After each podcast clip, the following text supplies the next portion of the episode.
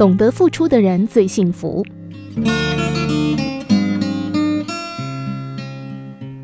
有一句话说：“不能实践在生活中的信仰，就不是信仰。”如果你天天烧香拜佛、虔诚祈祷，却不能对身旁的人付出一点关怀行动，那么你所做的一切又有什么意义呢？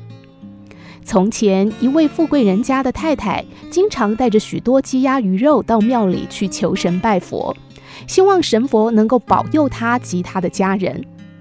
有一次，庙里来了一位师傅，看见富太太的行为，就趁着他不注意的时候，把他带来供奉神明的大鱼大肉全部分送给庙门口的游民，接着又把庙里的神像全部砸烂。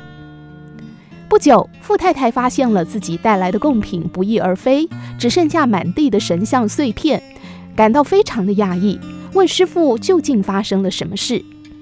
师傅解释说：“这些神像为了抢夺你供奉给他们的食物，争得你死我活，最后同归于尽了。”富太太听了非常生气：“这怎么可能？你分明是在睁眼说瞎话。”那些神像是泥塑的，怎么可能打架？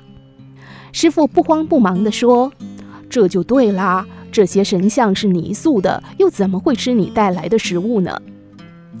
说完，师傅示意富太太往庙门口看去。他看到那些饥饿的游民们拿着他带来的食物，喜悦满足地吃着，顿时豁然开朗。可不是吗？如果我们不能爱人，又哪来的能力去爱神呢？如果我们不能为身边的人付出些什么，又该拿什么去献给上帝神佛呢？一个人富足与否，不在于他拥有多少，而在于他能给予多少。只有当你成为一个给予者，才能够得到一些意想不到的收获。一旦你愿意把爱分送出去，不但能够自得其乐，还能自得其福。因为福气不是祈求，而是付出。